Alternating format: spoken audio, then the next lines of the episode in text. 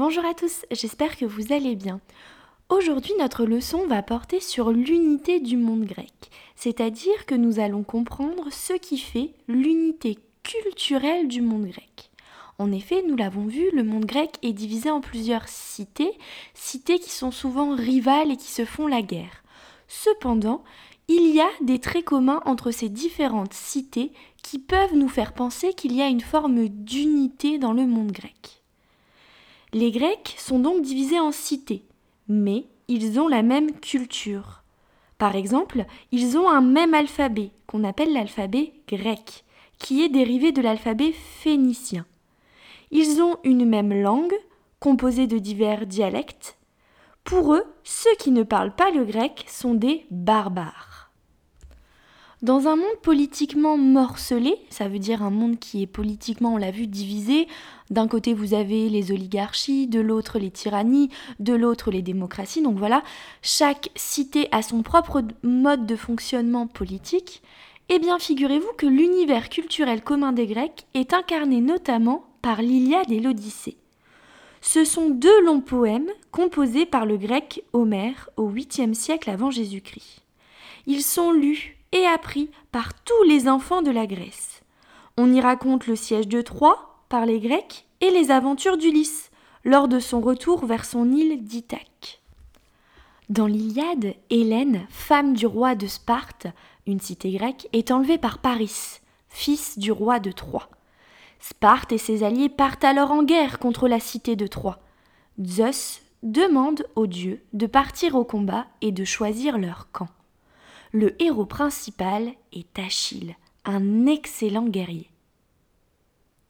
L'Odyssée raconte les aventures du héros grec Ulysse, roi de la cité d'Ithaque, lors de son retour de la guerre de Troie. Courageux et rusé, Ulysse triomphe de tous les pièges tendus par les dieux. Les Grecs de l'Antiquité croyaient aux exploits d'Achille, d'Ulysse et de nombreux autres héros. Leurs aventures étaient évoquées dans les textes, très souvent des pièces de théâtre, et représentées sur les monuments et les vases grecs. Il y avait aussi d'autres mythes connus dans toute la Grèce antique, par exemple celui de Thésée et du Minotaure, d'Héraclès contre Cerbère, de Persée et Méduse, de et le Sphinx. Pour rappel, un mythe est un récit légendaire expliquant le monde par l'action des dieux et de héros. Au-delà de la langue et des poèmes, des mythes que les Grecs ont en commun dans le monde antique grec, la religion, elle aussi, fait partie des traits d'union entre cités. En effet, les Grecs de l'Antiquité sont polythéistes, c'est-à-dire, souvenez-vous, qu'ils croient en plusieurs dieux. Leurs dieux ressemblent à des hommes ou des femmes avec des qualités et des défauts humains.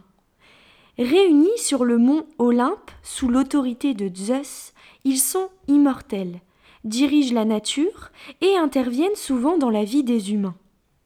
Les Grecs croient aussi dans les héros et leurs aventures extraordinaires au service des cités ou de l'humanité. Pour honorer leurs dieux, les Grecs leur construisent des temples, font des sacrifices d'animaux ou des offrandes, ainsi que de longs défilés, les processions.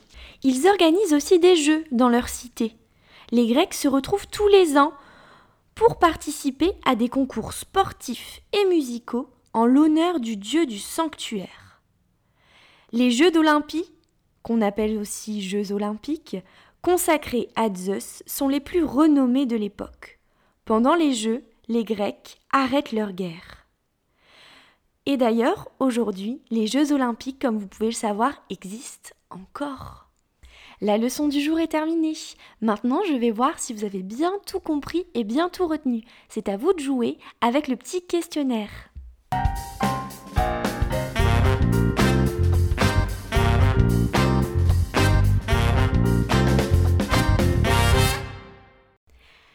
Première question. Qui est Homère Deuxième question. Que racontent l'Iliade et l'Odyssée? Troisième question. Les Grecs de l'Antiquité sont-ils monothéistes ou polythéistes? Troisième question. Citez plusieurs noms de dieux grecs. Quatrième question. Que font les Grecs pour honorer leurs dieux? Et cinquième et dernière question, question bonus. Comment s'appelle la grande réunion sportive en l'honneur du dieu Zeus qui existe encore aujourd'hui, même si c'est d'une autre manière? Voilà, c'est terminé pour aujourd'hui. J'espère que tout a été clair pour toi. J'espère aussi que tu as réussi à répondre du premier coup aux 5 questions. Si ce n'est pas le cas, dans ce cas, réécoute le podcast pour pouvoir y répondre. Et je te dis à bientôt pour la suite des aventures.